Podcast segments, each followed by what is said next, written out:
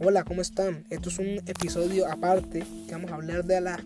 Vamos a ponerle otro título.